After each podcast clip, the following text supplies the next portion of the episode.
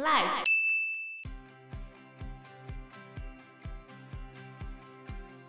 已经入侵了二十几次了。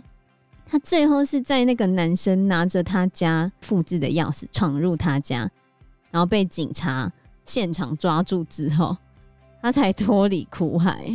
他已经被那个妹妹的前男友骚扰六年了，太久了吧？Hello，大家好，我是 Joe，我是 Fana，我是 Anna。所以，我们今年准备要加订一条新的法律，叫做《跟踪骚扰防治法》。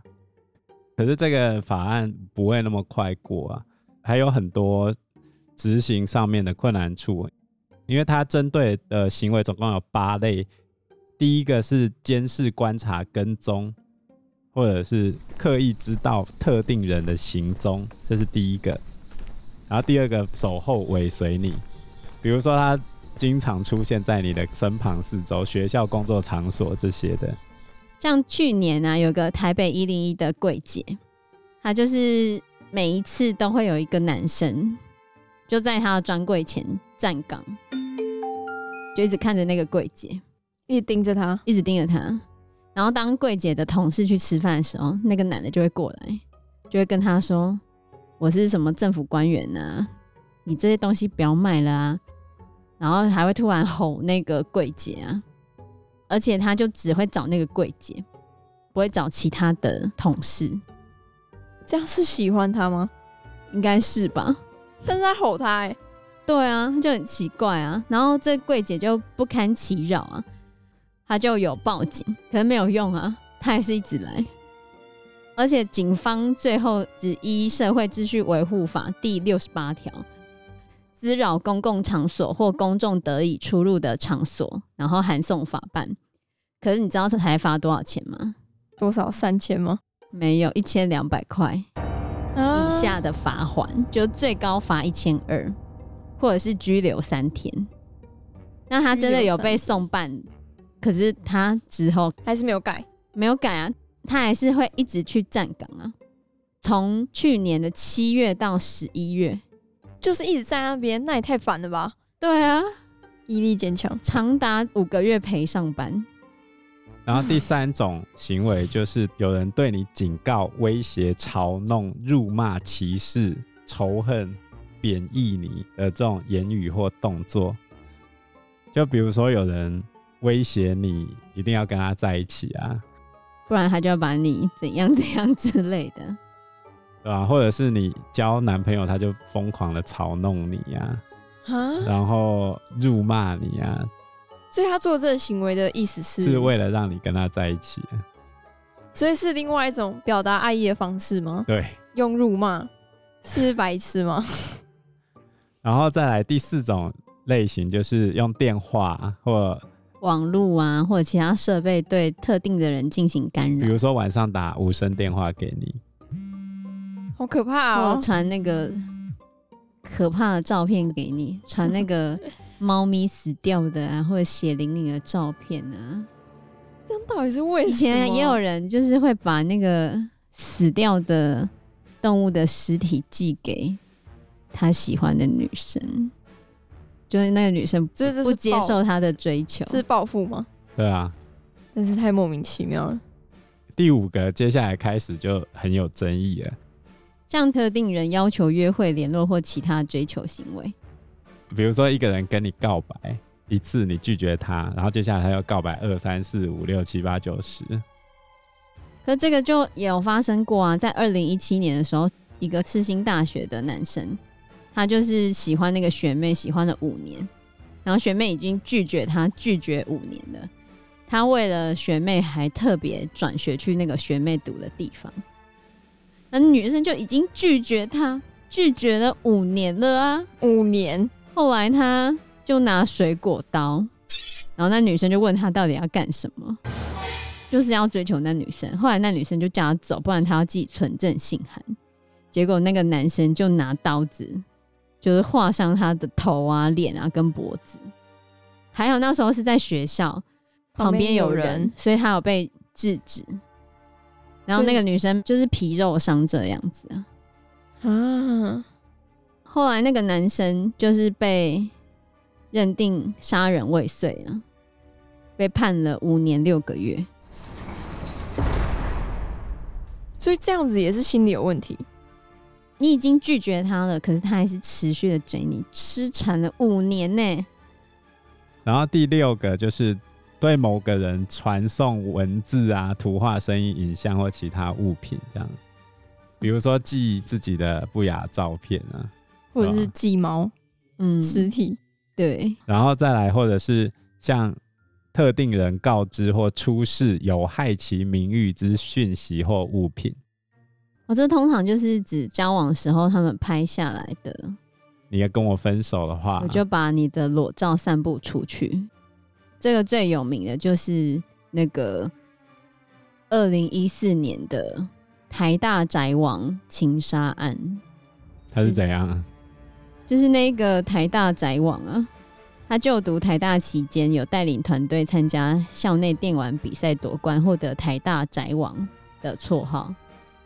反正总而言之，他跟他的女朋友交往，然后他认为他交往时候的各种花费，他带女生出去玩都是他付钱，他前前后后帮女生支付了，就是一起住的租金各种钱，大概五十万左右。可是。他本人个性非常容易暴躁，然后对女生的管控很强。他会看女生的手机、笔记本，还会从他的发票的地点跟发票的金额来去推算女生的行踪。女生就觉得他很恐怖，所以就打算要跟他分手。但是台大宅王他发现他的女朋友很像有劈腿。因为他从他的笔记本里面看到一个特定的代号，觉得那个代号就是那个女生劈腿的证据，所以他就非常的生气。总而言之，他们感情陷入低潮嘛，他们想要分手，因为女生觉得他掌控欲太强，然后他们的经济分担等等问题，这些都很有状况。他为了解决这个问题，带女生去日本玩，然后他带女生去日本玩的时候，还未经女生同意就强暴她。虽然那时候他们在交往，可是女生拒绝他，他就强暴女生，还拍下了裸照。然后从日本回来之后，女生就坚持要跟他分手嘛。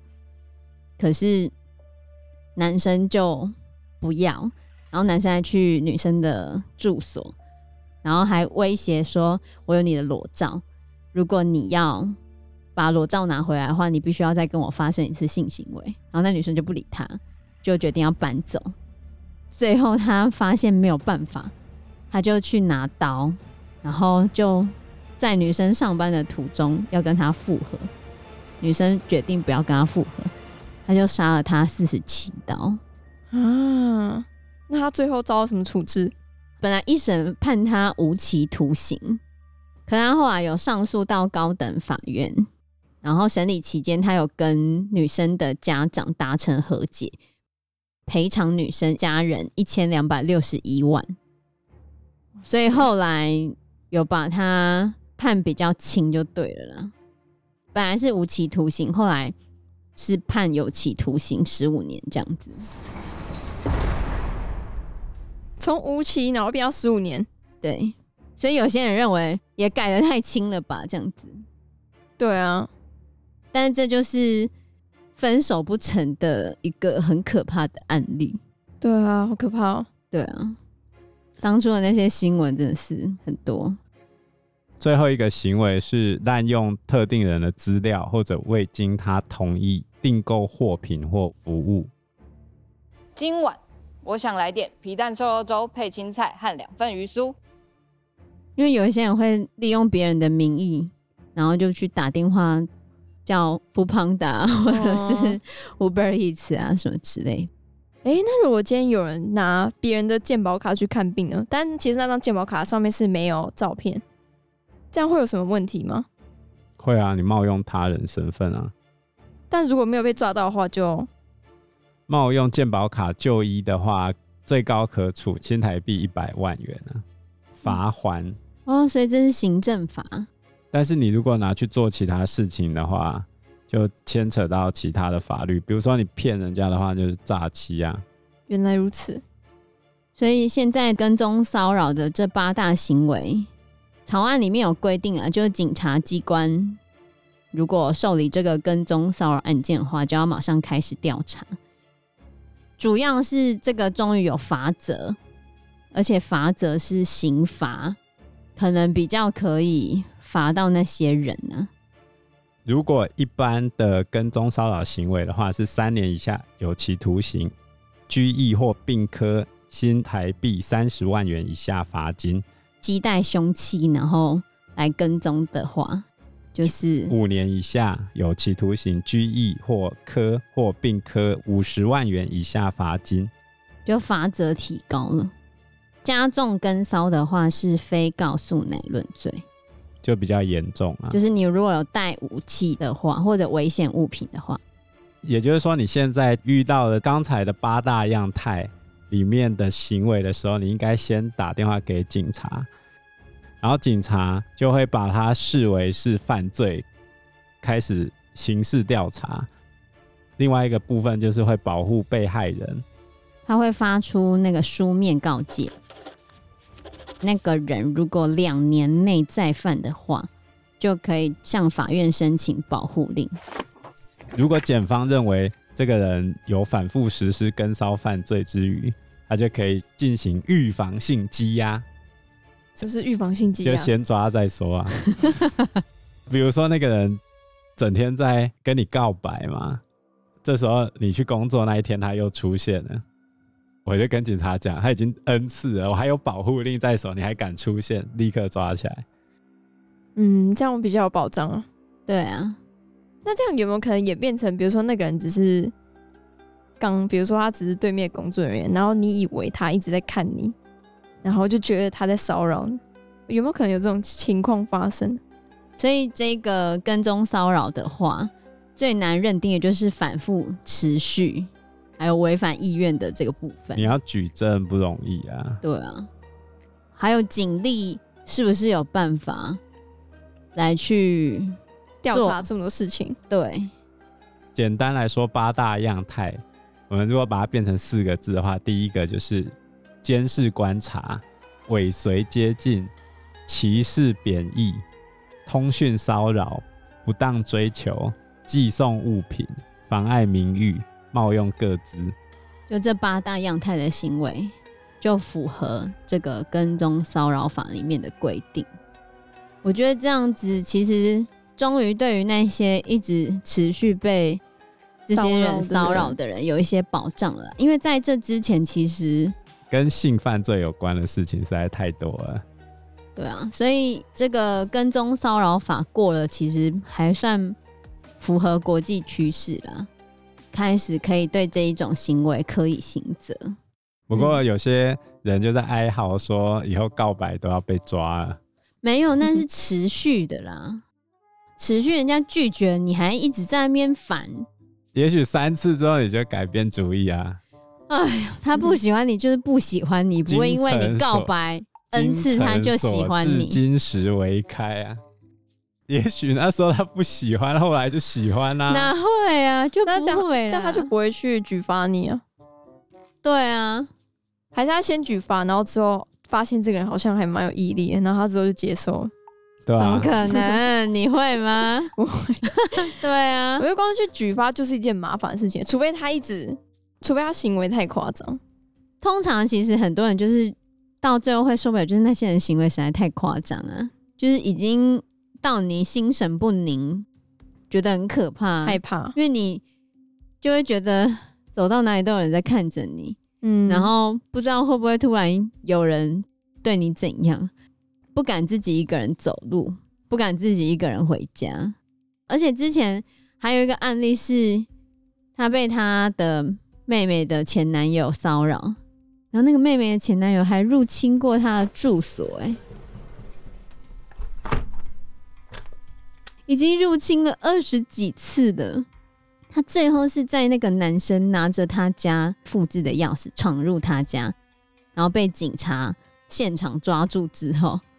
他才脱离苦海，他已经被那个妹妹的前男友骚扰六年了，太久了吧？这六年间完全没有任何的法规，可以去遏制那个人，因为就是社会秩序维护法，就是罚一千二或者三千，他一直跟踪，一直跟随你就罚三千呢。啊公共场合一直看着你就跪姐那一种，他一直抽号码牌，一直去那边烦你的那个，也顶多只能罚一千二。可是他已经闯入他的家了，这样很危险哎。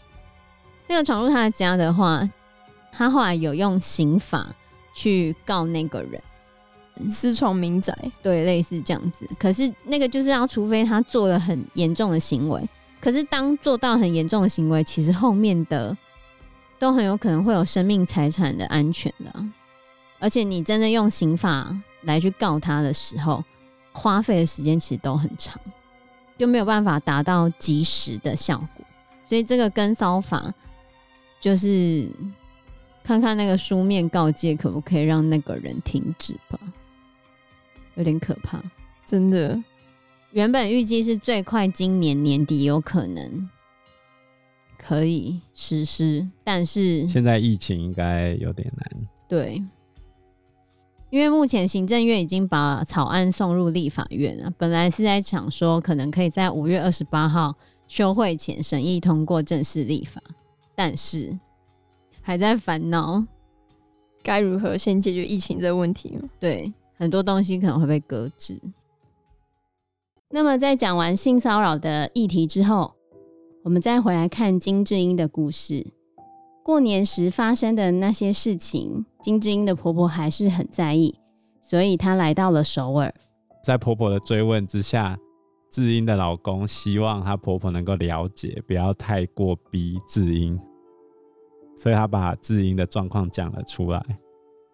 那婆婆反应是，她回家之后打电话给智英，然后还寄补品给她，叫她记得吃。然后智英觉得很奇怪啊，受宠若惊，就感谢她。想说婆婆怎么突然那么好，嗯，竟然说要送补品给她。然后后来智英她带着她女儿坐火车回娘家帮妈妈庆生，结果她回娘家的途中，她就想起了他们同事的那个针孔摄影机的事情，哦，她就一路憋回娘家才敢上厕所。后来回娘家之后，又想起她妈妈为了她。放弃了很多事情的事情，就他觉得妈妈是不是因为他才放弃了自己以前的梦想？